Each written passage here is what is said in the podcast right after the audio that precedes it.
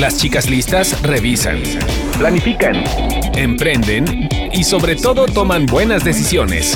Bienvenidos a Las chicas listas, un podcast de finanzas cotidianas y desarrollo laboral con Ivonne Vargas y Verónica García de León. Bienvenidos a este primer podcast del año. Felices de estar de nuevo con ustedes. Eh, feliz año, querida Ivonne. Bienvenida.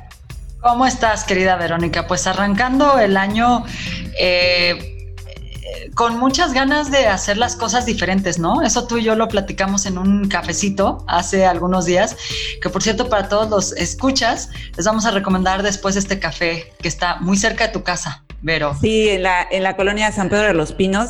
Ya después les, les decimos, cuando ya salgamos de este eterno semáforo rojo, eh, vale la pena que se den una vueltecita eh, a este cafecito medio vintage ahí. Eh. Y original. Hoy vamos a hablar justo un poco de eso, porque e, este café tiene un concepto distinto eh, y les platicamos que tanto Vero como yo lo, tomamos para llevar. No crean que rompimos por ahí con la regla de, mantener, mantenernos este, seguras y, y, no estar en estos lugares. Pero este café el, eh, puede ser hasta como nuestro punto de partida, Vero, porque tiene un concepto original, algo que le da carisma y algo que lo hace único. Y sobre eso vamos a estar platicando en este podcast, chicas listas, que por cierto les recomendamos que nos sigan a través de nuestras redes. Y vamos a hablar justo de cómo em, desarrollar ese emprendedor que llevamos dentro y cómo hacerlo de una manera innovadora, aprovechando nuestros talentos, generando un efecto wow, porque pues muchas personas están en este momento del emprendimiento, Vero. Pues sí, está eh, eh, interesante el tema, sobre todo en un momento como en el que estamos. Yo te cuento, Ivonne, que eh, mi situación personal me ha llevado también a la idea de emprender, de, alguna manera estamos emprendiendo también con, con este podcast. Y pues en, esta, en este querer emprender, empezar algo uh, nuevo, una entrada de ingresos diferente a la que pues, algunos estábamos acostumbrados, ¿no? De, de, trabajar de fijo como Godín en alguna empresa, pues surgen estas ganas de hacer algo propio, de emprender algún negocio. Eh, lo cual no es nada, no, es nada nuevo. Estamos en ese, en ese camino. Fíjate, Ivonne, que 22.4% eh, de las mujeres eh, de la población económicamente activa están emprendiendo, mujeres que están buscando alguna salida a la situación que, pueden estar teniendo de no encontrar trabajo. Y, me sorprende esta cifra que es de la encuesta de empleo, porque es 7, 8 puntos por arriba de antes de que comenzara la, la pandemia. Eran antes 14% de mujeres en esta situación de buscar emprender o autoemplearse y ahorita son 22.4%, que es un, pues, pues, uh, un incremento bastante notorio. Pero pues es interesante esta cifra que mencionas porque eh, en mi caso y quizás el tuyo, escucho más de mujeres que están queriendo eh, tener otro ingreso y que son jefas de hogar y, y, que es el, a través del emprendimiento o es su primer ingreso o es una segunda fuente de ingresos, ¿no? Y yo creo que coincide también con este tema de que eh, con lo que ha sucedido con la pandemia, desafortunadamente pues muchas personas han visto o disminuido su salario o sin una oportunidad y están intentando este pues justo desarrollar un negocio. Ahora aquí la pregunta, Vero, es cómo hacerlo de una manera, eh, pues, eh, aprovechando tus recursos, tu talento y innovadora, que no sea un emprendimiento que se te vaya a morir en menos de un año. Y fíjate que para esto, eh, sí, ¿no? Porque sabemos también que México, Vero, por ahí los negocios presentan una mortandad importante en poco tiempo. Y, es, es, justo con, con, cuando vas a iniciar cuando debes de tener como idea de, a dónde quieres llegar, ¿no? Creo que eh, hay una persona por ahí que nos vas a presentar que da tips interesantes para no nada más aventarte como el borras a, a emprender, sino un poquito con más conocimiento, ¿no? Así es. Pues sí, platicamos eh, con, una expertaza en el tema que es Mari Carmen Obregón. Ella es autora del libro y, también eh, conferencista, tallerista, eh, hablando del efecto wow, es decir, cómo emprender generando ese sabor de boca y ese valor distintivo que hace que la gente compre una y otra vez tu producto o servicio. Entonces vamos a platicar con ella de cuáles son esas preguntas que, que suelen aparecer primero cuando estamos en esa idea de emprender. Las chicas listas emprenden. Hoy, hacerlo es una gran solución al panorama económico y laboral. El primer tip es la claridad es el punto de partida de todo proceso creativo. Normalmente pensamos que para crear ideas de negocio, primero hay que pensar en miles y miles de opciones, pero yo te quiero invitar a que lo hagas de manera distinta. Primero clarifica quién eres, qué valor puedes agregar, por qué tú y no alguien más, cuál es tu sueño de sueños, qué emoción quieres generar con toda persona que llegue a ti a través de tus productos y servicios. Las ideas de negocio que generes a partir de estas preguntas ya van a tener un punto de partida de claridad que te va a ayudar muchísimo para que puedas poner en práctica el tip número 2, que es la personalidad o tu charm. Esta palabra que significa carisma quiere decir que tú tienes una forma irrepetible de crear nadie puede hacer las cosas que tú eres capaz de hacer. Y esta es tu huella digital creativa, tu carisma, lo que nadie puede hacer como tú. Entonces, si lo aplicas a un negocio, si quieres ser todo para todos, terminas por no ser nada para nadie. Entonces, para ser relevante, proponte ser algo especial para alguien concreto. Crea una propuesta con tu carisma irrepetible, con tu estilo, con lo que solo tú puedes crear, para que puedas realmente generar alto valor con tus propuestas, pero además con un estilo inconfundible. Oye, pues eh, buenísimo, me parece que creo que va al punto y fíjate que me, resuena muchísimo con, con cosas que me han recomendado también a mí de manera directa eh, gente experta en esto de emprender y, creo que le da el punto en, algo que, creo. Claridad dice, y yo diría claridad en habilidades, pasiones y talentos, ¿no? O sea, bueno, como que distingo esas, esas tres cosas.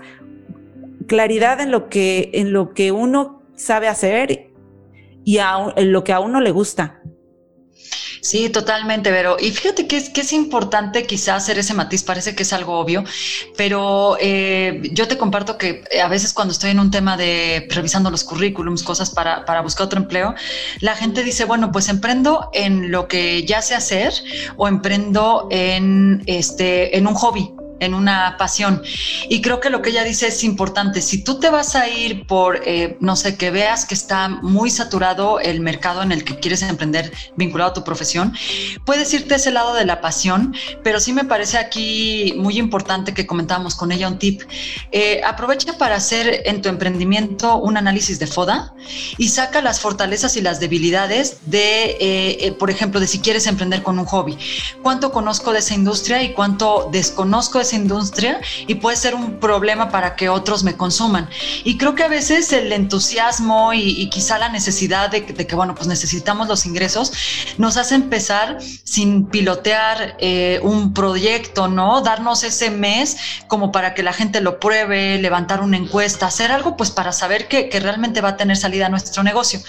Y fíjate que algo que platicaba también Mari Carmen y que ahorita la vamos a escuchar interesante es justo cómo eh, aprovechar el talento eh, para pues para poder emprender o, cómo eh, hacer ese, ese talento vendible, ¿no? Este, algo que, que, pues que además no te cueste mucho, mucho esfuerzo.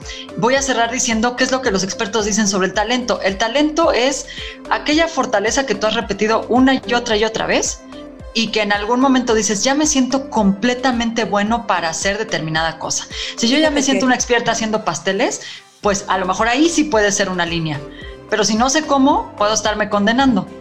A mí, fíjate que me dijeron una diferencia entre lo que son habilidades y talentos. Habilidades son aquellas cosas que uno termina aprendiendo a lo largo de la vida, ya sea porque eh, lo adquiriste en la carrera o eh, a través de, la repetición de, ciertas eh, cosas, ¿no? Y el talento es aquello con lo que naces, o sea, hay, hay, hay características o cosas con las que tú ya naces para lo que eres bueno, ¿no? Hablar en público para algunos, quizá escribir, pero es algo ya más innato. Y creo que esta combinación de ambas cosas, de habilidades con tus talentos, y con tus pasiones, o sea, por eso yo lo, mencionaba al principio, creo que es una combinación perfecta para, para, para poder encontrar en dónde emprender. Así es, pero unas son adquiridas, eh, desarrolladas con el tiempo, otras forman parte innata y por eso decimos el FODA, o una herramienta como la encuesta que hay en Vía Institute, si ustedes lo ponen así en Google, van a encontrar una encuesta que puedan descargar de manera gratuita para que identifiquen cuáles son esos talentos y puede sumar también a la hora de que estén pensando en el emprendimiento. Y vamos a escuchar qué nos dice Mari Carmen justamente sobre esta parte de talentos. Tip número 3, empatía y conexión. Se trata de crear a través de tu carisma irrepetible este estilo auténtico para que puedas conectar y poner tu talento al servicio del mundo haciendo lo que amas. De esta forma, puedes realmente conectar con las personas que más eco hacen con tu estilo. Número 4 es la simplicidad.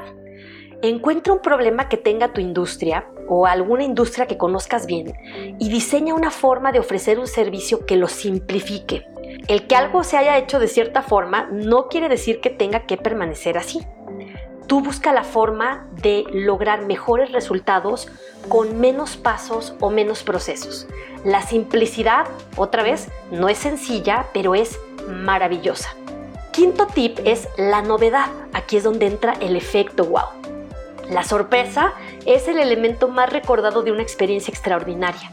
¿Qué esperan de ti y cómo puedes integrar algo inesperado para que se convierta en algo que las personas recuerdan, recomiendan y quieren volver a vivir? Número 6 es la adaptabilidad. Tus primeras propuestas no serán quizá perfectas, pero te permiten tener lo más preciado en el mundo de los negocios wow. La retroalimentación con base en casos reales. Con ellos puedes siempre ajustar y adaptar tus propuestas. Es mejor tener una primer propuesta que es perfectible a través del tiempo a que nunca tengas algo por miedo a que no sea perfecta esa primera versión.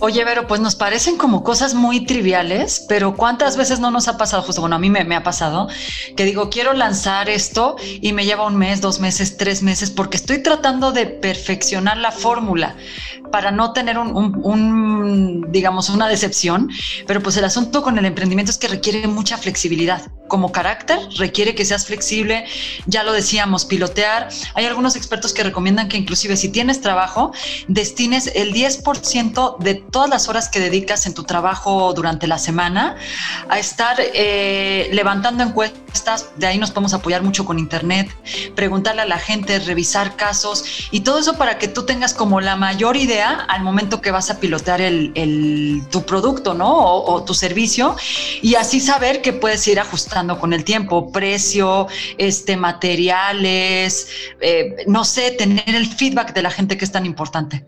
Y pues algo que yo rescato de esta última parte que comenta Mari Carmen es que eh, pues lo que en lo que queramos emprender busque solucionar algo eh, porque de esa manera estaremos atendiendo alguna necesidad latente en el mercado. Y bueno, lo que tú dices, Ivonne, es súper cierto. Eh, quizá a veces por la cuestión de buscar la perfección o no tener totalmente la idea perfecta o amarrada, eso nos hace postergar. Y entonces entramos, entramos en otro tema que ya después comentaremos quizá con más amplitud, que es la procrastinación y que eh, nos lleva a dilatar un poco la acción porque no encontramos la idea o el momento perfecto. Entonces, creo que estas recomendaciones eh, son muy buenas y pues entramos con las, eh, para completar las ocho recomendaciones que, Mari Carmen nos da, escuchemos eh, estas últimas. Número 7 es la acción inspirada. Nunca ha habido tanto acceso a la información como en esta era, pero no tiene ningún valor a menos de que practiques y acciones con ella. Para que te sirva un libro hay que leerlo primero y luego ponerlo en acción. Y para que te sirvan estos tips que te estoy dando, no solo hay que escucharlos, hay que ponerlos en práctica, hay que experimentar. De eso se trata la acción inspirada, que puedas ponerte manos a la obra con lo que te permite construir un negocio que te fascina y que genera mucho valor. Octavo tip es la terquedad flexible. Nunca pares de empezar. Considérate un aprendiz perpetuo de lo que te apasiona. Encuentra muchas formas y variantes sin perder de vista el sueño de tu yo creativo de hoy. Es decir, cuando algo se te dificulte en el camino, no pierdas de vista tu visión, lo que te trajo aquí, la razón por la que quisiste emprender. Solamente encuentra muchas, muchas formas de llegar a él. Cambiar la ruta del vuelo nunca significa que no puedas llegar al destino. Pero pues eh, me parece que con estos puntos que nos eh, sugirió Mari Carmen, em, se hace, nos deja como un camino claro en, cómo llevar la vida del emprendimiento, ¿no? Porque no es algo, no, es una actividad que, por ahí pensemos que es de dos meses o en lo que acaba la pandemia y después la quitemos. El emprendimiento, y no sé qué pienses tú, pero es como un tipo de, de actitud, es, es una competencia que al final si lo vemos en el caso de nuestro negocio propio, bueno, pues pensemos en, eso, en flexibilizarnos, ¿no? En estar probando, eh, ya decíamos, tener la, retroalimentación. Por ejemplo, a mí me han llegado de varios amigos eh, cuestionarios y, por ejemplo, de que están emprendiendo con una idea de comida entonces mandan la muestra de comida y a los dos días tengo, tres días, tengo una encuesta que me dicen, oye, ¿qué mejorarías? ¿Cómo lo calificaste? ¿Sabor? ¿Te dimos lo que necesitabas? ¿Llegamos en tiempos? Es todo el tiempo con esta idea de estar escuchando al mercado. Entonces se me hace muy bien esta cuestión de flexibilizarte y pues de no frustrarnos, ¿no? De que si vemos que no está dando el rendimiento esperado o no tal, pues busquemos a más especialistas. Eh, por aquí me gustaría dejar, por ejemplo, el dato de alguien como Fundación Proempleo, que tiene cursos de un año o de un año y medio, eh, en donde empiezas la idea de tu negocio desde responder qué es lo que tú entiendes por emprendimiento casi casi, hasta que ves lanzado el negocio. Y fíjate que lo que pasa con Proempleo Padre es que si tú no tienes el recurso para pagar, te becan. Hay otros empresarios ya graduados que te becan. Así que pues buscar a los expertos. Y pues sí, la verdad es que creo que es un muy buen ejercicio, eh, incluso si tienes empleo, porque precisamente lo que nos ha demostrado la pandemia es que no tenemos eh, nada asegurado. Entonces, creo que es un, como, como lo decías, un buen ejercicio para empezar a ver qué podrías emprender alternativamente a tu trabajo. Y eh, estoy segura, estoy convencida que emprender también es un ejercicio como muy personal, de seguir conociéndote, de hacer como un clavado a tu interior para revisar precisamente tu área de habilidades, tu área de talentos eh, y ver por ahí cómo tú podrías generar algo que pudiera dar una solución al mercado eh, a través de algún servicio o de algún producto y dar como dejar tu sello personal, ¿no? Creo que eh, finalmente emprender también puede ser ese ejercicio eh, personal y de, introspección. Y es un poco lo que nos dice eh, Mari Carmen, ¿no? Entonces, pues bueno, invitamos a, todos a tomar este como un reto para este año que comienza, que pueda ser el año de emprender también. Y creo que una palabra que usan muchos coaches de este tipo de, cursos de, de emprendimientos es el salir de tu zona de confort. Salir de tu zona de confort es buscar eh, un poco más allá de lo que estás acostumbrado a hacer, eh, de la comodidad en la que estás. Eh, digo, creo que esta pandemia nos sacó a todos de la comodidad. Pero salir de la zona de confort es ver cómo puedo hacer yo algo con lo que tengo y y hacer un examen, ¿no? Con todas las recomendaciones que nos dio Mari Carmen y que tú también nos das. Justamente. Pues vamos a recordarle a todo el auditorio de Chicas Listas algunas de las herramientas que dimos, Vero. Eh, la página www.viainstitute.com, Vía Institute, ahí pueden encontrar sus evaluaciones de talento y de fortalezas. Fundación Pro Empleo la encuentran con este nombre también en Internet. No, creo que no debemos de dejar pasar también lo que están haciendo las universidades, eh, en universidades como el Tecnológico de Monterrey, como el Politécnico Nacional, como la UAM, tienen centros de incubación de negocios donde también se pueden acercar y eh, ver si pueden ser becados o si pueden, por una cantidad eh, significativa, menor, echar a andar eh, sus planes de negocios. Y pues para cerrar, Vero, y antes de despedirnos completamente, bueno, no nos estamos despidiendo ya, Vero, pero sí los queremos dejar como, como un buen inicio de año con una recomendación de un libro. Sí, este, esta es la recomendación de Alejandro Torres Rogelio, que es un, radio escucha o podcast escucha y con, el que nos queremos, queremos comenzar una, nueva sección también de, recomendaciones de libros que nos graben eh, la gente que nos escucha y que le gusta leer. Eh, y bueno, pues los dejamos con este audio. Gracias a todos. Nos escuchamos en el próximo podcast. Gracias, Vero.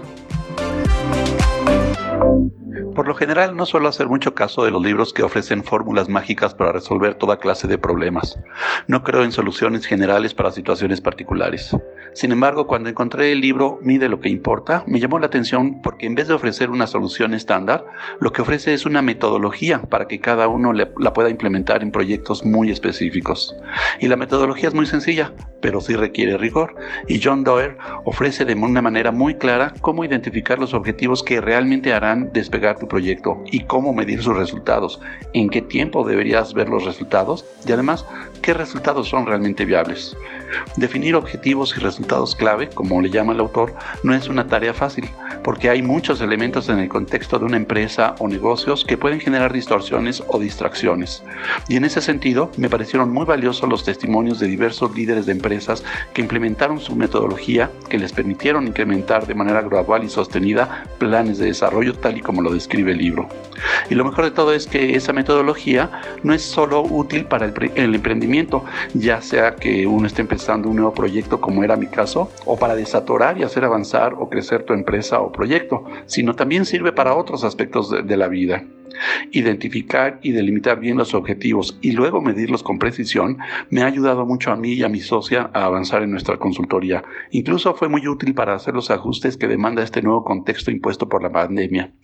Lejos de cancelar o posponer nuestro proyecto, lo hemos logrado construir paso a paso al aplicar la metodología de John Doerr de su libro Mide lo que importa y por eso es que lo recomiendo muchísimo.